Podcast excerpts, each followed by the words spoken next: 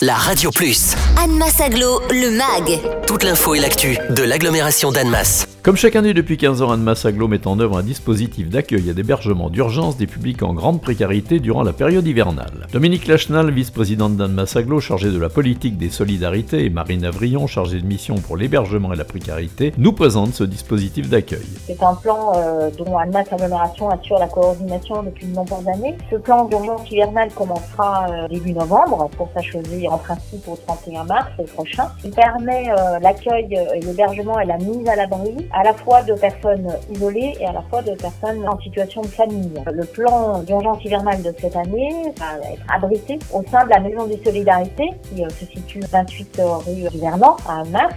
Y a une entrée aussi à la rue de la Menoge et elle permettra d'abriter 36 personnes isolées et aussi 36 personnes au titre de famille. Ce plan euh, nécessite évidemment un lieu, mais nécessite aussi un accompagnement social. C'est pour ça qu'Annemasse Agglomération a passé une convention avec l'association Ariès pour permettre cet accompagnement et euh, de suivre les personnes en fonction de leurs besoins. Ce plan hivernal fonctionne aussi grâce à l'implication de nombreux bénévoles, et ça depuis plusieurs années, des bénévoles très actifs pour assumer le repas du soir. Je tenais à souligner ici l'implication depuis de nombreuses années de ces bénévoles et le fait que quiconque euh, souhaiterait rejoindre ces bénévoles et augmenter le nombre sera la bienvenue. Une des particularités de ce dispositif, c'est d'impliquer euh, une soixantaine de bénévoles chaque soir qui viennent préparer le repas pour les personnes isolées tout l'hiver. Ces bénévoles sont par équipe de 2 à 3 personnes. Elles sont mobilisées à partir de 17h30 pour euh, préparer le repas avec les denrées alimentaires qui sont mises à disposition et commandées auprès de la banque alimentaire. Qu'elles recherchent aussi majoritairement ces bénévoles, c'est aussi le lien social avec les personnes hébergées.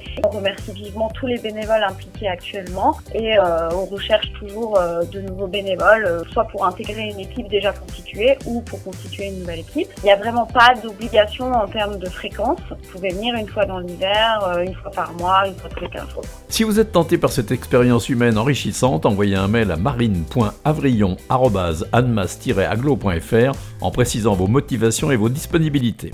Retrouvez Anne Massaglo, le MAG. Tous les vendredis à 11h55 et 13h55 sur la Radio Plus. Et en continu sur annemasse-aglo.fr.